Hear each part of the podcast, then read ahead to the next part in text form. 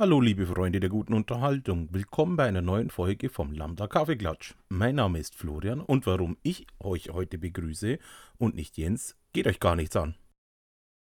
Okay, ich erzähle es trotzdem. Jens ist krank.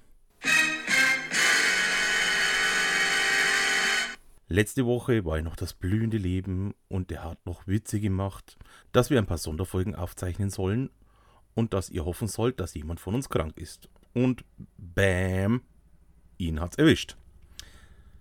Keine Sorge, es ist nicht, was jetzt jeder wahrscheinlich denkt. Coronavirus! Es ist etwas Sommergrippeartiges.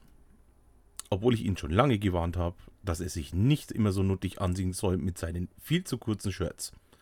Ich habe ihm immer gesagt, er holt es sich den sicheren Tod. Und jetzt liegt er da, wie ein zerrissenes Hähnernest. Aus diesem Grund gibt es heute leider keinen Kaffeeklatsch.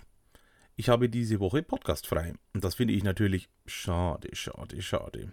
Spaß beiseite. Ich wünsche Jens eine gute Besserung und wir werden uns wahrscheinlich nächste Woche wieder mit dem gewohnten Programm hören. Damit der Podcast ein bisschen einen Inhalt bekommt, erzähle ich euch noch schnell drei Witze. Hans kann nicht lügen. Wieso? Hans ist schwindelfrei.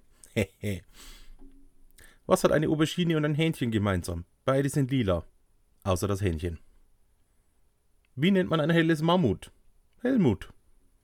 So, ich hoffe, ihr konntet ein bisschen drüber lachen. Das ist die Heiterkeit, die es für heute Samstag gibt. Nächste Woche wieder mehr. So, und jetzt bestelle ich mir noch eine Pizza. Aber ich lasse mir in vier Stücke schneiden, denn acht Stücke schaffe ich immer nicht.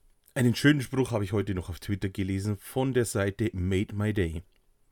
Stell dir vor, es gibt eine weltweite Pandemie, aber anstatt dich glücklich zu schätzen, in einem der stabilsten Länder der Welt zu leben, gehst du auf die Straße, weil du keine Lust hast beim Einkaufen fünf Minuten deinen Mund zu bedecken.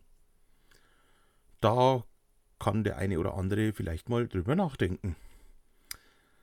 In diesem Sinne, ich wünsche euch noch viel Spaß bei euren eigenen Projekten und hoffe, dass wir uns nächste Woche wieder hören. Bis dahin, ciao, ciao.